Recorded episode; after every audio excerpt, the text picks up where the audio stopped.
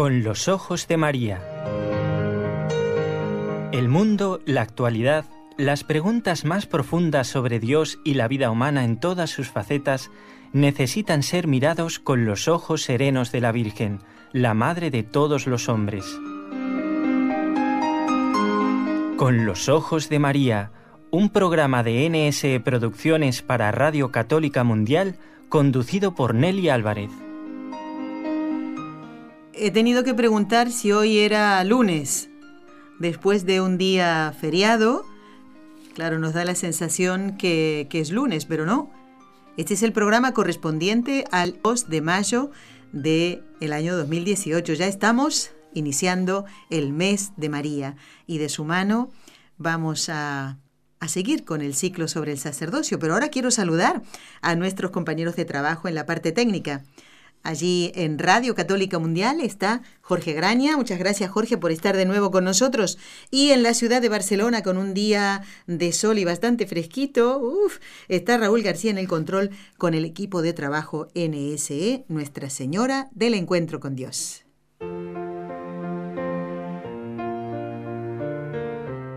Destellos sacerdotales.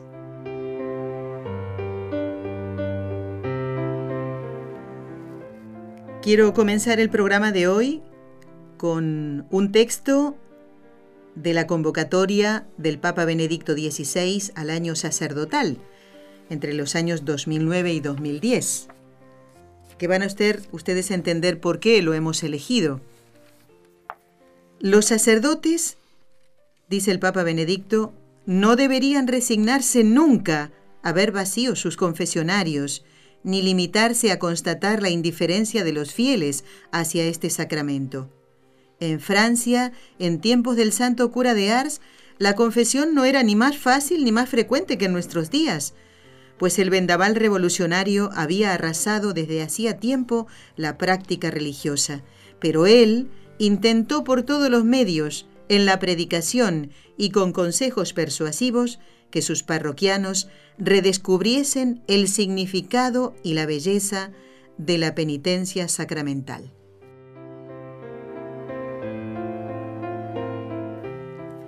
Para hablar de el sacerdote en la confesión está con nosotros ¿Quién sino? Un sacerdote, el padre Antonio Ruiz, al que ustedes ya conocen. Bienvenido, padre, y gracias por aceptar esta invitación del mes de María. ¿eh?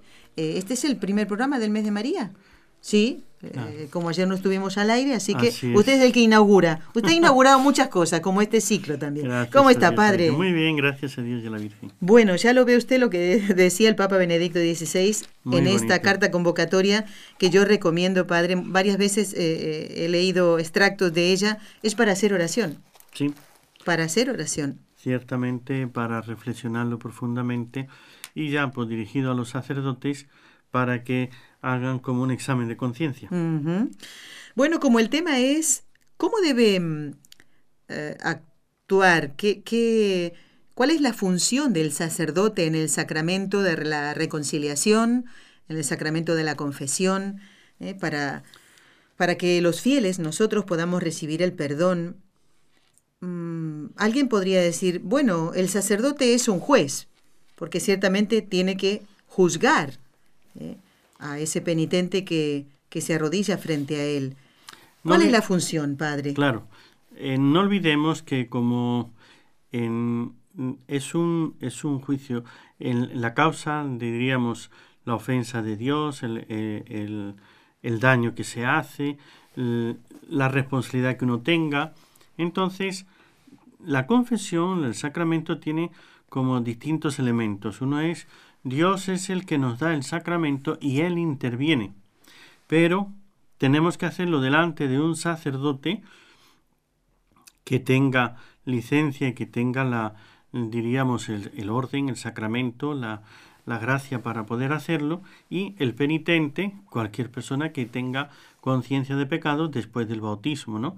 Tiene que ser bautizado, no se puede confesar a un no bautizado, a un no católico que no esté bajo la jurisdicción. Entonces, eh, conforma, ¿y por qué la, confesión, el, sacerdote es juez? Porque la confesión conforma el adelanto del juicio, diríamos, el juicio particular, juicio final. Entonces, como quien dice, o lo haces allá delante de Jesucristo, o lo haces acá a través del sacerdote delante de Jesucristo. Y Jesucristo es el que te perdona, pero por medio de la persona.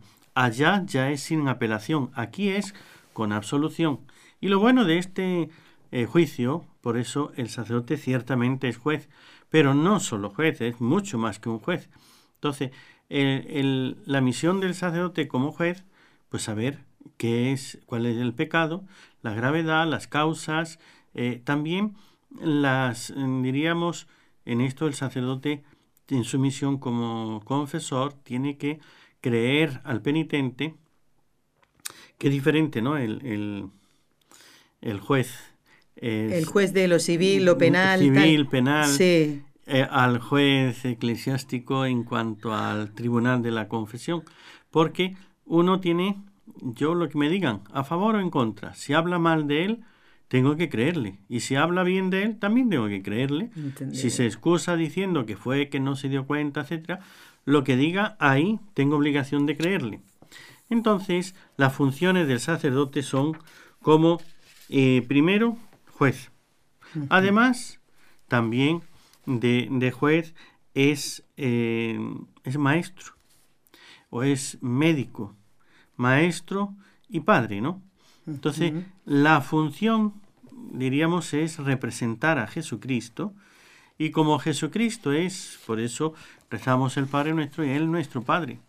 Pero Él también es el médico, viene a salvar y por eso curaba tantos.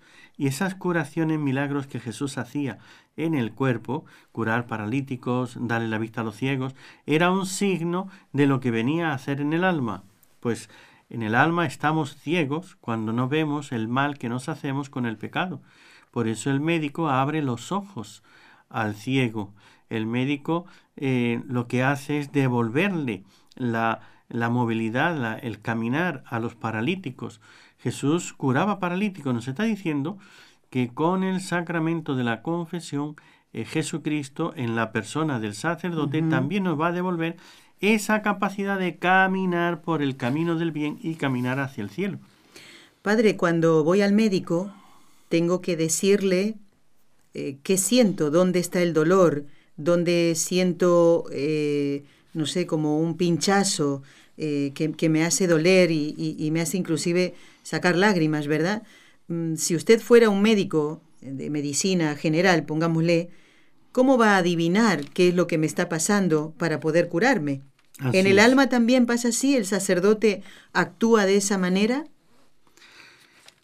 Eh, más que, o sea, por eso he dicho antes, el sacerdote tiene obligación de creerle, primero. Segundo, diríamos, por una parte, como lo primero, o una de las eh, funciones es ser juez, saber qué, qué, es lo que hay. Pero no solamente para saber y dar la sentencia, que eso es lo que hace el juez, sino para ver cuál es el problema de la persona y ahí entra el médico. Ah. Y darle los remedios y darle la, eh, diríamos, la orientación para salir de esa situación. Una persona que está en pecado, que tiene unas tentaciones, que tiene una debilidad, que, que, que le vence, que él no quiere caer y está luchando y, vuelve a caer. Entonces viene, pues a veces derrotado, a veces viene sin ánimo, viene con un espíritu, diríamos, de, de, de abatimiento, ya como que, que de abandonarlo todo, que yo no valgo, yo no sirvo, yo no puedo, yo. Entonces está en esa como depresión, el comienzo de una depresión, también espiritual, ¿no? Está con una tentación, está turbado, está ciego, que no ve el mal que se está haciendo, ahí es cuando no solamente saber que ha cometido un pecado y ya, yo te asuelvo y te vas, sino, pero es que necesita algo más. Necesita además un remedio. Pero ese remedio, por eso el sacerdote debe de aconsejarle, mira, eh, en, este, en esta situación haz tal cosa, eh, busca ayuda, huye de este peligro, cambia de esta situación, le va a dar unos remedios, una orientación como médico para la salud espiritual.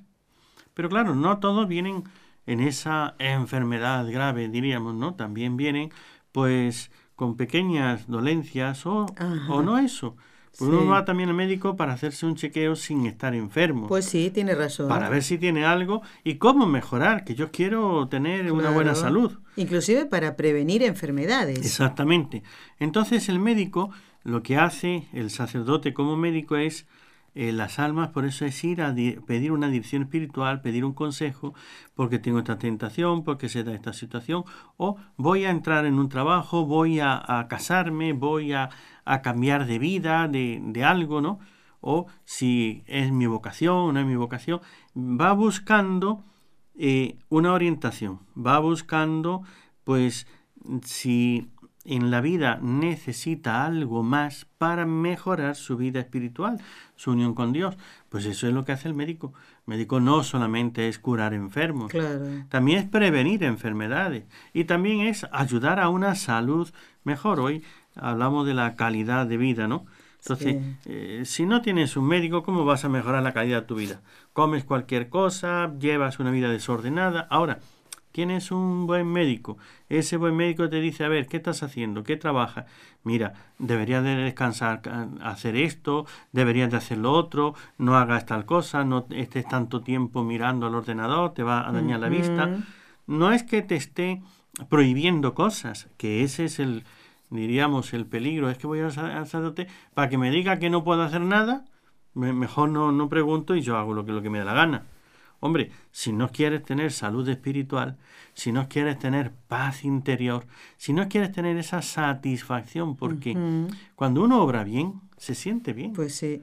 Y el hacer el bien mm, llena el alma y uno encuentra una paz interior y una alegría y un gozo.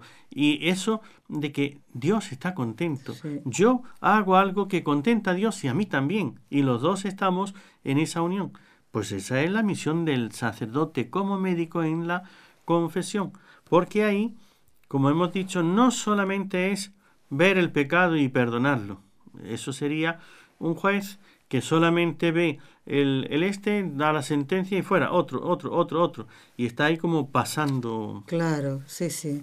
Pasando revista, ¿no? Entonces, pero eh, el sacerdote, cuando en su función sacerdotal en el sacramento de la confesión, diríamos, no solamente quiere pasar el tiempo, rellenar una ficha, un, un, este, un, un número de, bueno, yo estoy aquí para que me paguen, tengo que hacer tantas horas, pues venga, que pasen, que pasen, y si pasan más me dan porcentaje. Eh, afortunadamente, diríamos, no, la confesión no se paga, no te pagan por confesar, entonces es una cosa que se hace por el amor de las almas. Y cuando uno busca hacer el bien, entonces cuando se vuelve médico. Esta persona tiene este problema. A ver cómo le ayudo. Entonces le doy un consejo, le digo que pruebe y si le va bien, pues que me lo diga para ver cómo avanzar y si no, pues normalmente eso yo, vamos, como sacerdote, son muchas las personas que vienen a, a consultarte, mire que tengo este problema, no sé qué, pero pocos los que vienen después a decirte si les ha ido bien, mire, me fue bien en todo esto, mm. a contarte el resultado. Ahora, cuando no les va bien y cuando ya aquello no, entonces vuelven otra vez, mira, hice esto, aquello no lo hice, esto sí, lo hice de esta manera, entonces, pero no consigo, entonces uno sigue intentándolo. A veces ya cuando no vienen más, uno no sabe si es que el paciente se murió o es que ya se curó y, ya no necesita, del médico. O, o, muerto o, sano. No sé dónde, en qué lado estará. Y, en la confesión, pues a veces también ocurre eso. Pero el sacerdote, y en esto pues diríamos, cuando uno mira hacia adentro sus obligaciones, como juez, el confesor debe de, primero, tiene que ver que realmente la persona, pues diríamos, averiguar su disposición, saber la falta, la gravedad, para poder absolver. Y esta es la gran ventaja, que siempre será un juez que por más pecados que le digas, más gravedad, lo que sea, lo que tiene la facultad de liberarte de esa carga, de perdonarte, y no de ponerte una culpa, ni menos todavía de encerrarte en una En un calabozo. cárcel, en un calabozo, Claro. en una penitencia, ahí ahora vas a pagar toda tu vida haciendo, ¿no? No, eh, es para, para el bien, para la liberación claro. de esas cargas. Y padre, muchas veces el mismo penitente, eh, al, al, digamos, hacer una como un paralelismo, ¿no? Eh, para ver si por la culpa cometida es el, la penitencia que le da el sacerdote es proporcional. ¿Le ha pasado alguna vez en estos años de, de ministerio sacerdotal que alguien le, algún penitente le diga a usted, padre, pero eso, esa penitencia es, es muy poquito, ¿no? En comparación con lo que yo he ofendido a Dios. ¿Le ha pasado alguna vez eso, Sí, padre? claro. Mm, Bueno, de las dos maneras, ¿no? De las dos maneras. Es decir, que tanto uno que se queja de que es mucho y otro que se queja de que es poco, ¿no? Que no, que más, póngame más. Entonces uno ahí, pero Sí. ya, ya, haga esto, no, más, más, más. Entonces sí. Y también los que no comprenden la gravedad de sus pecados. Ah, ya. Y no es que se le haya puesto mucha penitencia, porque eh, diríamos, si un día he faltado a misa, y la misa, pues, eh, si te vas a una de esas de, mm, de, de la carrera y de empezar a correr y, y salir, Sí. pues serán 20 minutos. Pues se le dice que rece un Ave María, pues me parece a mí que un Ave María, que son 20 segundos Sí. o 25, comparado con los 20 minutos de la misa, no le digo cuántas misas ha faltado, 10 veces, 20 veces, te vas a ir a 20 misas para reponer las que ha faltado. No Nunca- dice eso. Nunca he puesto una Claro. penitencia así, ni se me ha pasado por la mente, ¿no? Pero si le dices que rece 10, 20 o 50 Ave Marías, entonces que digan, ay, cuánto, pero, pero, a ver, ¿cuántos pecados tienes? ¿Y qué gravedad de cada pecado?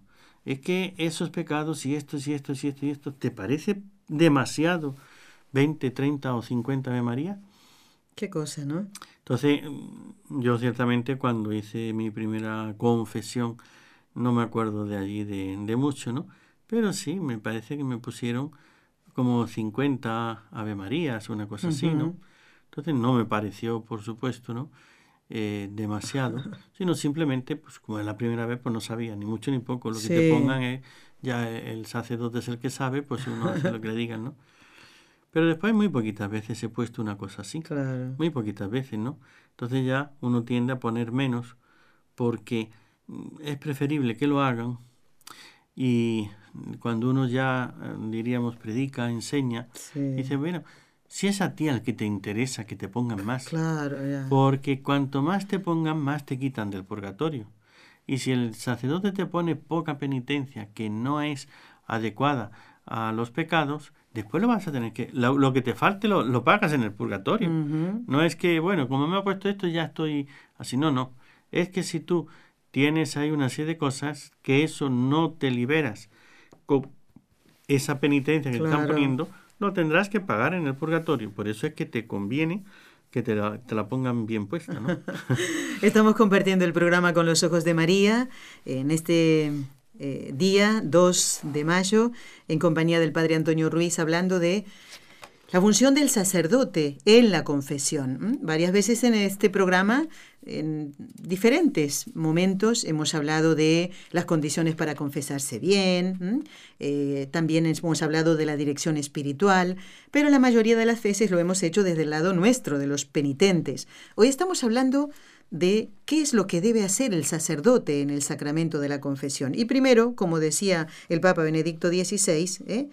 No resignarse a ver el confesionario vacío. Tiene que estar preparado igual para la confesión. El Padre Antonio nos ha dicho que el sacerdote es juez y médico. ¿Pero solo esto, Padre Antonio? Claro, hemos dicho también padre y maestro. Entonces, el sacerdote, claro, que debe, como padre, a recibir, ¿no? Acoger al penitente, que eso es, esa función de padre es, eh, claro, el que ha hecho algún pecado, tiene un cargo de conciencia. Además se siente culpable, se siente responsable. eh, mm, siempre el pecado es algo mm, no bonito, no te hace quedar bien. No, claro. Entonces está uno como avergonzado. Entonces, y tener que ir a decirlo, decir el pecado, a veces porque es difícil, uno no sabe cómo decirlo. Otras veces pues duda si lo hizo o no lo hizo, qué decir, si que esto, lo otro, no, no sabe qué decir ¿Cómo empezar? cómo empezar.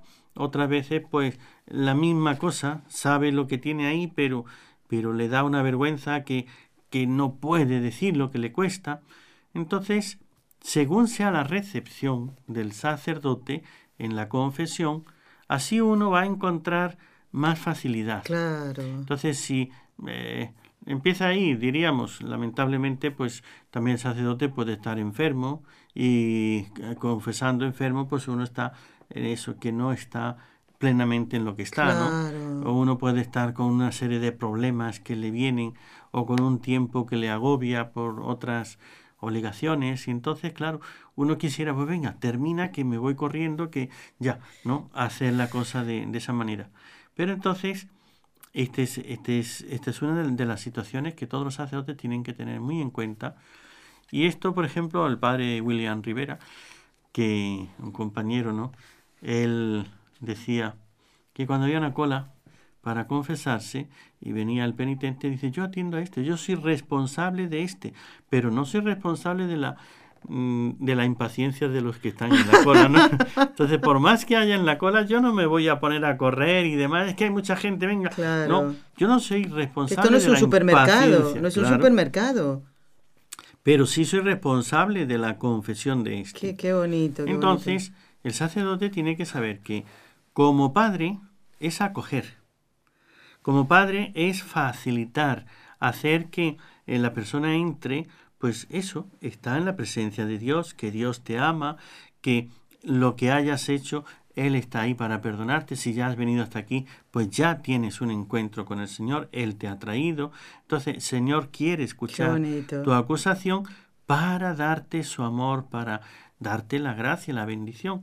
Entonces, en cuanto Padre, es acoger es animar, porque eh, ya viene con, con, diríamos, con la caída, ya viene con la tentación, pues hay que animarle a que salga adelante, a que no se deja batir por ello, a que eh, emprenda el camino del bien. Entonces, había muchas funciones, por eso es el padre es el que da vida.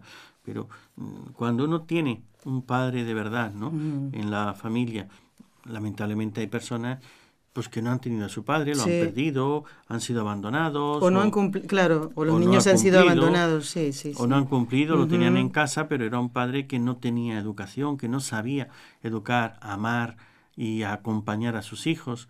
Pero cuando uno ha tenido un padre que sí, yo afortunadamente, pues mi padre y mi madre los he tenido ahí y, y, estoy muy orgulloso de ellos porque han dado lo mejor de sí y lo han hecho bien, yo creo que muy bien. Entonces, este, pues uno aprende.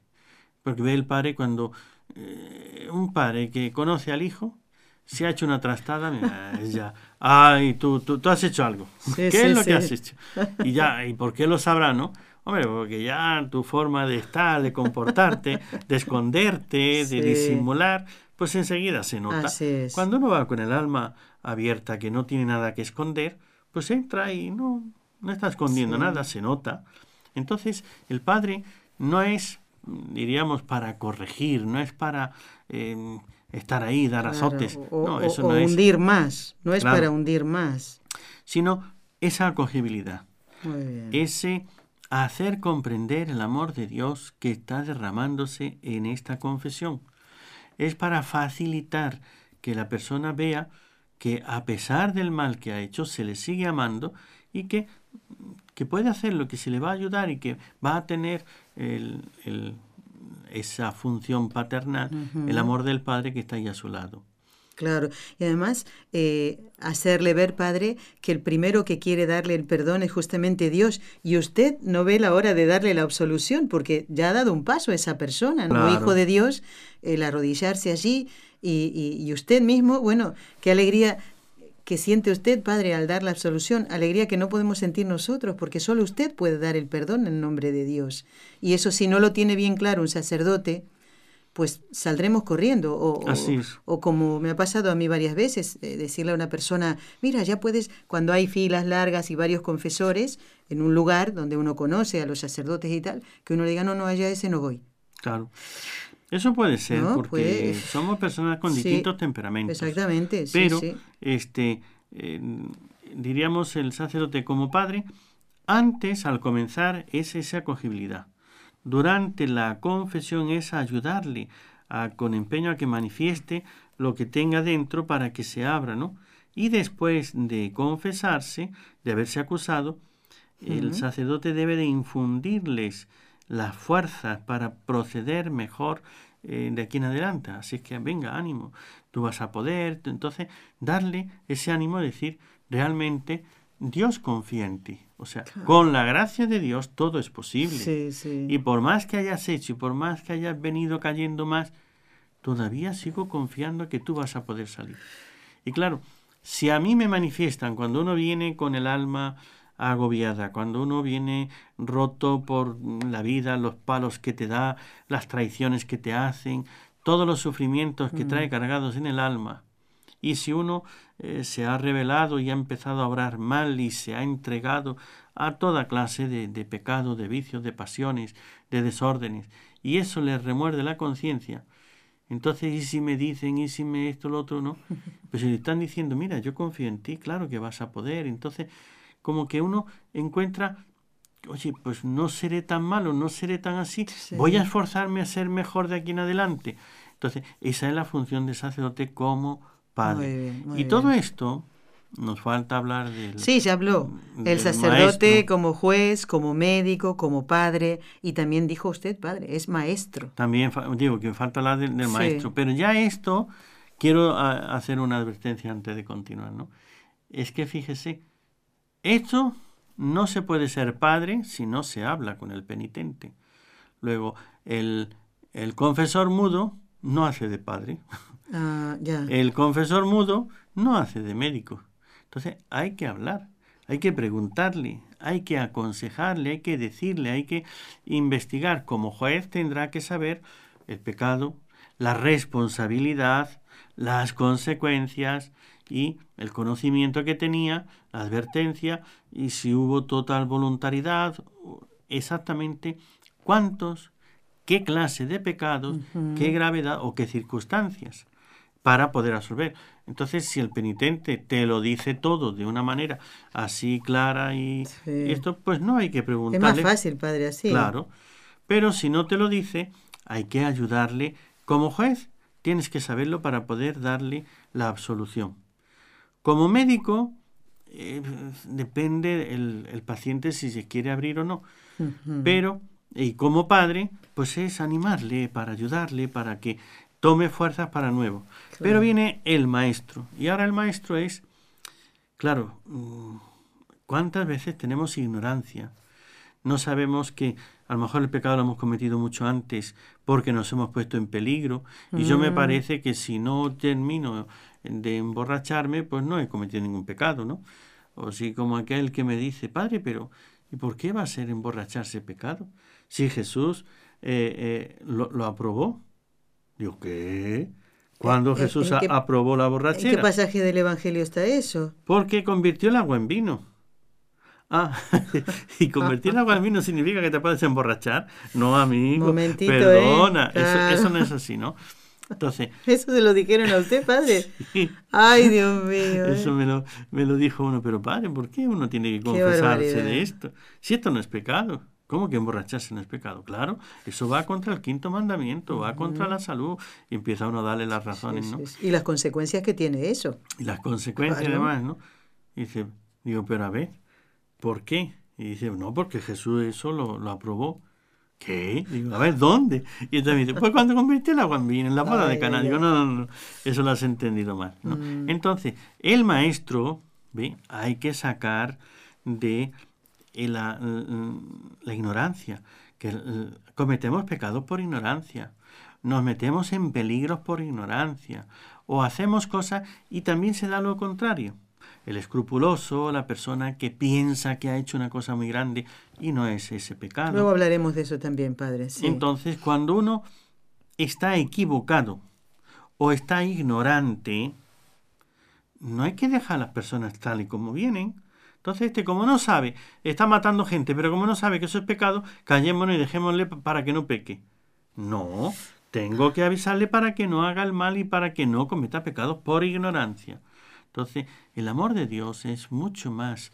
No es este, eh, que todo el mundo esté, haga lo que dé la gana, ¿no? No, si no es la atención de un despacho. Claro, es el, el, amor de Dios es lo que te va a hacer feliz, lo que te da el cielo. El amor de Dios es lo que realmente te vas a sentir como persona. Y eso se manifiesta y se cumple y se alcanza cumplir los mandamientos, como dice Jesús en el Evangelio de San Juan, que lo, lo dice y lo repite una y otra vez, ¿no? El que me ama guardará mis mandamientos. Entonces, ayudar a las personas a amar a Dios. Esa es la función del confesor. Para eso es la confesión, para retomar, para recuperar el amor que se ha perdido por el pecado y para no quedarme ahí, sino seguir creciendo en el amor. Entonces, cuando uno mira la confesión como el, la fuente de la recuperación del amor perdido o el avance en el camino del amor, entonces sí la confesión se vuelve de otra manera. Para el penitente, como hoy nos toca hablar del confesor, entonces, por eso la, la misión importante del sacerdote no es que haya que darle toda la teología, toda la catequesis, todo de todo en todos los momentos. Pero de acuerdo a las distintas circunstancias, la persona, su situación, pues hay que ir enseñándole cosas, diciéndole, mira, no, la próxima vez que te pase esto, así, tal, tal, tal. Entonces, esto es pecado, esto no es pecado, esto está bien, esto está mal, por aquí corre este peligro, por allá, claro. así. Y para salir de esto, pues haz oración, haz aquello, haz lo otro, vete a misa, haz un ayuno, lo que sea, ¿no? Entonces, no es, como maestro, le da una enseñanza. Ciertamente, cuando si uno va a confesarse, y sale aprendiendo algo, sale con paz en el alma, sale con ánimo de ser mejor de aquí en adelante, esa persona se, seguro que regresa. Por supuesto. Ahora, si lo único que hago es sale regaño, ¿por qué vienes aquí? Mira lo que has hecho. Mira que no sé qué, para acá, para allá, no sé qué. Uno te... Lamentablemente eso es lo que suele ocurrir, sí. No quisiera estar en el lugar de, ese sacerdote, ¿eh? ni, tampoco de ese penitente. ¿no? no, por supuesto que no, padre. No, Yo, aunque me hayan tratado mal, y también lo digo, a mí también me han tratado mal, siendo sacerdote, he ido a confesarme y alguno eh, tendría algún problema, no sé qué le pasaba ese día, este, estaría enfermo, yo qué sé, ¿no? Lo que le pasó, pero me trató mal. Y después de que estaba ahí y venga a decirme, pues cuando ya le dije, oiga, que yo también confieso, se quedó callado. Digo, ¿me da la solución? Me dio la solución y me fui. Pues bueno, a ti no volveré allá nunca más, me iré a otro sitio. Pero yo no voy a dejar la confesión, sabiendo que es la fuente de bendiciones para uno, que es donde uno se quita el pecado. Y esto, el, el confesor como padre, pues te acoge, te, te, te ayuda, entonces, a veces, pues es eso, te dicen consejos que no es de mucha eh, utilidad, utilidad trascendencia, lo que sea, ¿no? Pero es bueno saber eh, también ser humilde, eso ya por parte del penitente, y estar ahí, ¿no? Pero esas son las principales funciones y las misiones que tiene el sacerdote en la confesión. Juez, médico, padre, maestro. Así es. Padre Antonio, hacemos una pausa y luego seguimos charlando y si alguna oyente quiere hacer alguna consulta. Muy bien. Pero en este caso recuerden que estamos hablando de la función del sacerdote en la confesión. No de la lista de pecados. No de la lista de pecados, sí. Bueno, hacemos la pausa muy cortita y enseguida volvemos.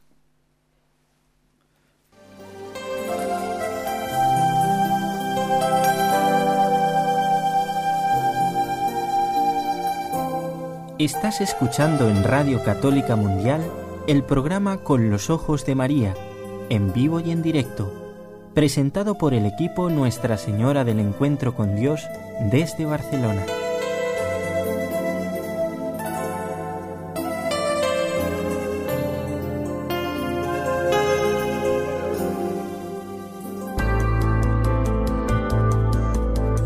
¿Quieres escribirnos ahora mismo?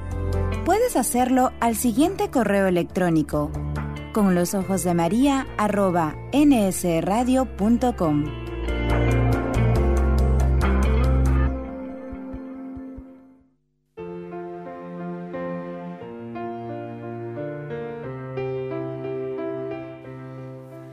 Bueno, le pedimos a la Santísima Virgen María en este su mes, en algunos países, no en todos, ¿eh? que nos acompañe para que deje mucho fruto este ciclo de estellos sacerdotales.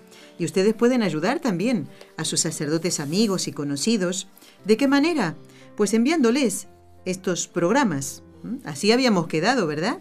¿Eh? Que ustedes nos hacían eh, llegar los nombres de los sacerdotes a los que enviaban estos programas de destellos sacerdotales y a la vez ustedes descargaban los programas. Recordemos, este es, ay padre, espere que no me acuerdo qué número es este programa. Me da dos segunditos que se lo digo ahora. El siguiente al número pasado. El siguiente al número pasado, así es. Bueno, padre, estamos haciendo con usted el programa número 41 de el ciclo de estellos sacerdotales. Y hoy realmente me gusta mucho que estemos hablando de, de, la tarea del sacerdote en la confesión. Padre, mm, ¿cuál ha sido su récord en tiempo de confesiones? Eh, no con un mismo penitente, sino cuántas horas, porque aquí también en la, carta de convocatoria al año sacerdotal del Papa Benedicto XVI citaba que eh, una muchedumbre cada vez mayor de penitentes provenientes de toda Francia lo retenía al santo cura de Ars en el confesionario hasta 16 horas al día. ¿Usted ha llegado a esa cantidad de horas confesando? No, 16 horas no he llegado en un solo día, ¿no? Entonces he estado muchísimas horas confesando, ¿no? Pero... ¿Lo máximo cuánto ha sido, padre? Lo máximo mm, exactamente no he estado llevando la cuenta, eh, la cuenta pero entre 10 y 12 horas, ¿no? Mm. O sea, eh, por la mañana empezar temprano y acabar ya cuando ya las fuerzas. Pero padre, eh, ¿en qué contexto? Porque, o sea, ¿en una parroquia o dentro, por ejemplo, de ejercicios espirituales? En parroquia. Ha sido en una parroquia, ha sido en Semana Santa. O sea, y ah. eh, pues claro, hemos hecho normalmente en distintas parroquias donde he estado ayudando o trabajando, ¿no? pues hacíamos primero una campaña que va a haber día de confesión tal y cual de distintos barrios, las zonas, ¿no? Y que habrá varios confesores para que puedan venir, elegir el confesor, porque a veces es eso, ¿no? Yo con este confesor, con este sacerdote, no porque me conoce. Y, me he encontrado los dos casos, ¿no? Yo no me quiero confesar con este porque me conoce o yo me quiero confesar porque me conoce, ¿no? Fíjese las dos cosas, Entonces, ¿eh? Hay quien prefiere, yo prefiero que me conozca para que sepa, le digo y, me pueda ayudar más. Muy bien, pues bien. Y hay otro que no, no, yo prefiero a este que no me conoce, le digo, pero a este pues, otra cosa. ¿no? Entonces, y, y sí, hemos hecho jornada, pero es eso, desde la mañana hasta la noche hasta ya no poder más, ¿no? Pero 10, 12 horas, más o menos. Bueno, y con un mismo penitente ha estado eh, cuánto tiempo como, como récord, podríamos decir así, ¿no? Eh, ejerciendo de padre, de médico, de juez, de maestro. Pues normalmente uno eh, suele, eh, yo diríamos así, unas confesiones más ordinarias, suele ser unos tres minutos, cuatro, cinco, ¿no? Por ahí. Pero en otras confesiones que nada de ordinarias, pues ya se va a más tiempo, cinco, diez, veinte, media hora, una hora, ¿no? Ahora, una, una vez sí que recuerdo, y aquella vez porque después saqué cuentas, estaba dando unos ejercicios espirituales y vino una persona, pero después lo, lo, lo pensé y dije, fíjate, fíjate, se ha confesado bien, no ha repetido pecados, no ha dicho cosas que no tenga que decir, y estuvimos seis horas confesando. Es decir, seis horas confesando a la misma persona. confesando, sí. San Ignacio de Loyola estuvo una semana y en esa semana no fue una semana sentado, ¿no? Ah, no claro. Era dos, tres horas y mañana otra, pasado otras y así. Porque San Ignacio esa conversión le llevó a hacer el recorrido toda su vida y estuvo pues una semana ahí en aquí muy cerquita en muy cerquita de donde estamos exactamente cerca de acá y estuvo ahí confesándose, iba con el, con el sacerdote y hablaba, él iba contando. De esa ocasión, por supuesto los pecados ya, no, ya ni me acuerdo, ¿no? A veces los olvido en el mismo momento, pero... Así hace Dios, ¿eh? Este, yo en, ese, en, ese, en esa ocasión, como no repetía cosas, todo lo que decía, y lo decía con las circunstancias que hacían mayor o menor el pecado, diciendo su disposición, su ignorancia o lo que Entonces yo le dejaba hablar, hablar, y si hacía falta alguna cosita, pero normalmente, y claro, era ejercicios y ahora me tocaba una conferencia, digo, después seguimos. Entonces, después seguimos, después, en la noche, a tal, y al final, pues unas seis horas. Fíjese. Pero, un, pero un caso único. Eso un caso único, no, no es para todo el mundo. Claro, no. Padre, ya tenemos una llamada telefónica. Vamos a saludar a un oyente que nos llama desde Texas. Es Maribel. Buenos días, Maribel. Buenos días. Muchísimas gracias por este programa tan interesante y por todos los programas que han hecho. Y muchísimas gracias a los sacerdotes confesores por los que nosotros rezamos aquí diario en nuestra familia. Y yo quisiera hacer una pregunta. Eh, es una curiosidad. ¿Cómo le hacen para mantener ustedes la, la alegría, la esperanza después de escuchar tanta miseria humana? Y, y, y, la segunda pregunta sería, en función de lo que usted responda, ¿qué podemos hacer nosotros los creyentes? Claro, sería genial no volver a pecar, pero eso es prácticamente imposible. Entendido. Pues para no darles este, este dolor de cabeza, eh, es una gracia, claro, que ustedes eh, tengan esta esta facultad de perdonar nuestros pecados, pero pues tanta miseria humana y que mantengan el entusiasmo y la fe es, es admirable. Qué bonito, Maribel, esto que preguntas. Mira, no se me había ocurrido a mí, ¿eh? Tengo otras preguntas preparadas, pero esa no. Gracias, Maribel. Ahora el padre lo va a contestar y, qué bonito, ¿no? Que, que Maribel, y sé que muchos penitentes reconocemos la alegría del sacerdote, es verdad. Padre, ¿qué le contesta? A ver. Así es, pues mire. Yo en esto, y lo que me hace a mí por, eh, en concreto, ¿no? Ni cansarme, ni aburrirme, ni, ni hartarme de, la confesión, claro. es que es tan maravilloso, como decía ahora en este caso de esta persona de las seis horas, de seis horas, o sea, ver toda esa miseria, pero lo que yo veo no es el mal del penitente, sino la gracia de Dios. Actuando. Entonces, actuando. Y cuando uno ve cómo se renueva ese alma, Oiga, es que uno ve la mano de Dios ahí. Por eso es que uno tiene la alegría de que ahí, y, que yo te perdono todo eso, que te quito ese infierno, que te doy tal bendición, eso es hacerle a un instrumento de la gracia de Dios. Entonces uno, claro que sale, porque todo el amor de Dios, toda la gracia de Dios pasa a través de uno.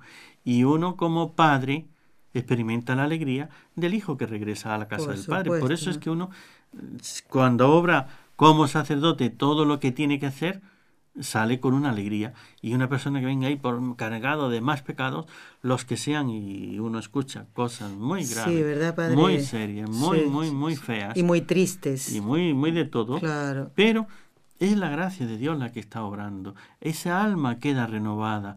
Ahora comienza una vida nueva. Es la alegría de la esperanza de la nueva vida que se da a esa persona. Claro, porque ahí entiendo, Padre, que el bien no solo Dios se lo hace al penitente, sino también al sacerdote, viendo las maravillas que Dios hace en esa persona que podría estar no ahí justamente en el confesionario, sino en otro lugar, ¿no? cometiendo pecados mayores. Así es. Y poder sacar a alguien de ese barrizal es una bendición, es una alegría, claro. Claro, lógicamente, ¿no? La alegría que sienten los sacerdotes en el momento de la absolución. Pero, padre, pero, aquí tengo un pero. Mire, sigo leyendo esta carta que me encanta, como ve usted, ¿no? Dice eh, el Papa Benedicto XVI en la carta de convocatoria al año sacerdotal. El cura de Ars, lo tenemos aquí como siempre, nos acompaña ¿eh? su figura aquí en el estudio, se comportaba de manera diferente con cada penitente, quien se acercaba a su confesionario con una necesidad profunda y humilde del perdón de Dios, encontraba en él palabras de ánimo para sumergirse en el torrente de la divina misericordia, ¿no? que arrastra con toda su fuerza, dice. Padre, usted antes nombró al penitente escrupuloso. Brevemente díganos un ejemplo del penitente escrupuloso y lo que estamos tratando ahora en el programa, cómo actúa el sacerdote ante esta clase de personas que también necesita su ayuda. Ciertamente, el escrupuloso es el que ve pecado donde no lo hay, ¿no? Así dicho muy brevemente. Entonces, cuando una persona no sabe distinguir entre si consintió o no consintió, si, si aquello fue grave o no fue grave, porque yo sí tenía la intención, si tuve... y confunde la tentación con el querer, entonces se le hace tal maraña interior que no ve si esto es malo o es bueno, y cuando uno le dice que esto no es un pecado, no termina de verlo claro, de que eso no sea pecado. Pero ¿cómo no, no va a ser pecado ese mal pensamiento? ¿Pero tú lo querías? No. Pero es que lo tuve. Pues claro que lo tuviste, pero eso fue como tentación, no como voluntad. Entonces, en cuanto al el sacerdote con, con esta clase de penitentes, pues sí, hay, hay momentos en los que lo que hay que hacer es ponerles, mira, tú tienes que hacer lo que yo te diga. Si no me vas a hacer caso, mejor no vengas. Pero si me vas a hacer caso, esto es lo que tienes que hacer. En esto, haz así. En esto, dale normas claras y concretas para que la persona ah. no, no muchas leyes, no es un tratado de leyes, ni tampoco un tratado de moral para que vea lo que es y lo que no es. O todo lo que sabe el sacerdote. Claro, ni todo. Eh, no tiene que lucirse el sacerdote, no, sea. Aquí la gracia de Dios es lo que tiene que lucirse. exactamente. Entonces es ponerle un camino y acompañarle para que vaya adelante. Pero eh, creo que ya no tenemos tiempo para ver, porque la, mm, diríamos, lo que es el penitente escrupuloso, los escrúpulos, primero el sacerdote tendría que ver, pueden venir de lo que es tentación, prueba de Dios, puede venir del demonio como tentación o puede venir de enfermedad, de psicología. Entonces, según sea el escrupuloso por enfermedad, tendrá que actuar de una manera. Según sea por prueba divina, tendrá que ser de otra. Y según sea por eh, la tentación del demonio, que el demonio también tienta por ahí a ver si puede quebrar a ese alma, entonces el sacerdote por eso es que tiene que ser juez y maestro. Como juez, ver dónde está el pecado o no está. Pero como médico, pues ver si es enfermedad, si es tentación, si es prueba divina, porque si es una prueba de Dios, hay que esperar a que se pase. Claro. Entonces ahí lo que tiene que seguir siendo fiel y dejar hasta que pase, porque eso se pasa. Dios lo manda y Dios lo, lo, quita. Entonces es una purificación y por ahí tiene que pasar. Si es tentación, entonces hacer en contra de la tentación. Y si es cuestiones psicológicas, entonces eso ya tiene mucho más trabajo ahí sí que como médico y psicólogo, ¿no? Que también, tiene que hacer de psicólogo el, sacerdote. Muy bien. Padre, tenemos otra llamada y luego vamos a rezar también las tres Ave Marías como hacemos siempre. Eh, está llamándonos desde Sacramento eh, Luis. Muy buenos días, Luis. El Padre Antonio le está escuchando. Adelante. Sí, buenos días. Muchísimas gracias por tomar mi llamada. Adelante. Ah, tengo, no sé si es pregunta o es afirmación o algo que... A ver. Mire, el otro día con una señora hablando que ella es de otra religión, que ellas son de los que leen la Biblia nada más, es todo. Oye, tú eres católico, pues sí, ya me conoce. Y habló que no es bueno tomar vino. No, es la gente que toma vino hace mucho grave y que esto que el otro. No, dije, no decimos si borrachera o nomás tomar vino. Dije, no, no es, no es malo.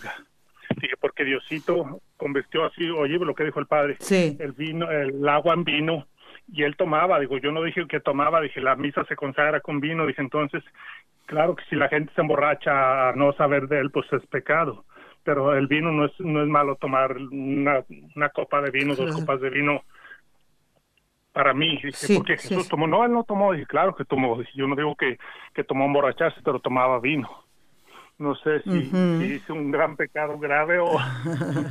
bueno, muy bien, vale, vale igualmente, eh, claro, muchas veces tenemos que estar formados, ¿no? Para poder contestar, como Luis nos ha propuesto ahora. ¿Qué le podemos decir a Luis? Aunque no es, es, una, es un, eh, una, un, comentario, ¿no? De que podemos también sacar enseñanza, ¿eh? Pues en esto está claro. Dios hizo los alimentos, como dice el apóstol Santiago, para, y, y San Pablo, ¿no? Pues para el, el bien del hombre. Entonces, no es que está prohibido, eh, ciertamente en, en, unos consagrados que los nazareos que no podían tomar vino, San Juan, San Juan no tomaba vino, San Juan el Bautista, pero claro que Jesús sí tomaba vino en las comidas y en las bodas eh, convirtió el agua en vino, todo lo que se haga con moderación no está prohibido. Que ciertamente hay cosas que convienen en unos momentos y otras cosas que no convienen en otros. Entonces, no todo conviene en todos los momentos. Por eso, tomar vino en cualquier cosa, si la salud lo permite, pues es un modo de darle gracias a Dios por la creación de Dios y Dios lo ha puesto para el bien de los hombres. También habrá personas que el médico pues le conviene tomar por una serie de cosas, sobre todo antiguamente lo tomaban más como medicina eh, para muchas cosas. Y siempre se ha visto una cosa para alegrarse en ciertos momentos. No tiene nada de malo con control, sin eh, marearse, excederse, etc.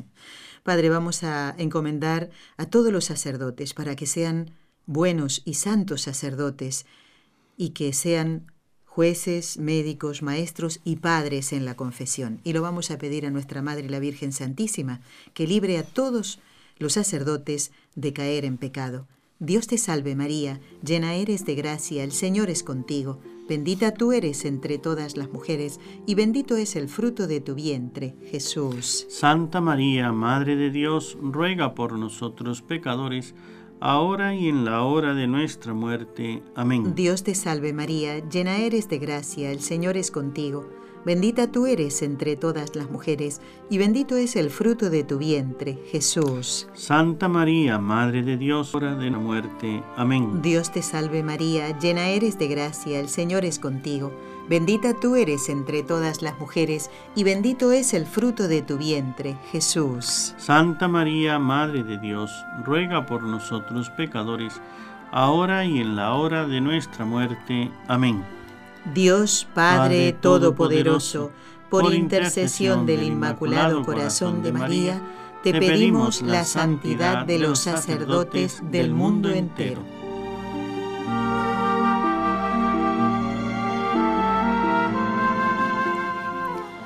Bueno, quiero anunciar que ya tienen ustedes en el canal de YouTube NSETV Radio el programa que hicimos con el Padre Antonio del lunes de Pascua. ¿Se acuerda de ese programa, padre, donde hablamos de los colores litúrgicos? bueno, ya está montadito. Aquel que lo escuchó ahora lo puede ver. No se lo pierda. Esto es un. bueno, y vamos a ver ahí eh, los eh, colores litúrgicos, especialmente de la Pascua. Todavía estamos en Pascua, estamos ahora en la quinta, si no me equivoco, padre, quinta semana de Pascua. Entonces, para que puedan ver ese programa y escucharlo también, entran en el canal de YouTube NSETV Radio y buscan el programa con este título, Los colores litúrgicos, destellos sacerdotales, porque este es el ciclo de destellos sacerdotales, ¿vale? ¿De acuerdo? Los colores litúrgicos, destellos sacerdotales. Y después nos cuentan qué les ha parecido. Era el programa que hicimos de Con los Ojos de María del 2 de abril, lunes de Pascua. ¿eh? Padre, ya se nos ha terminado el tiempo. Así es la radio. porque aquí no es como en la confesión, que usted se podría quedar todo el tiempo que hiciera falta. Bueno, ¿Eh? Depende, hay veces que no porque tiene que salir de viaje, tiene que hacer También, otras cosas. es verdad, es verdad. Bueno, yo lo quiero comprometer a que en este mes de María, Padre, sigamos hablando de esto, porque el, eh, al ser los penitentes diferentes, yo puedo no ser escrupulosa, pero a lo mejor soy eh, demasiado, ¿cómo decirlo?, laxa. Ah, que no pasa nada, no sé qué, pero igual me voy a ir a confesar. De conciencia ancha. De conciencia ancha, exactamente. ¿Cómo actúa el sacerdote en estas circunstancias? Algo que creo que es importante. ¿Cómo se prepara un seminarista para la confesión? ¿Eh? Porque usted puede en el seminario pues hacer la práctica de cómo celebrar la Santa Misa, ¿verdad? Pero ¿y la confesión?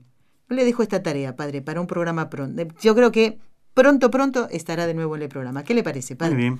Su bendición para todos nosotros y para los oyentes que han escuchado y escuchan el programa. Y también en la retransmisión. El Señor esté con vosotros. Y con tu espíritu. La bendición de Dios Todopoderoso, Padre, Hijo y Espíritu Santo, descienda sobre nosotros y permanezca para siempre. Amén. Gracias a todos los compañeros que han estado en el programa. Los esperamos el próximo viernes. Vamos a hablar del rosario que vamos a rezar de manera universal. De NSE Producciones para Radio Católica Mundial.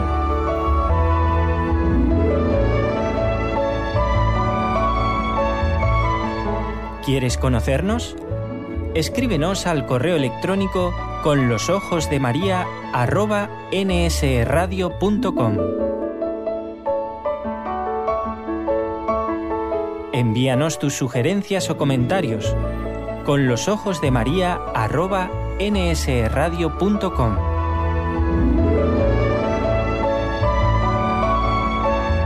Te esperamos.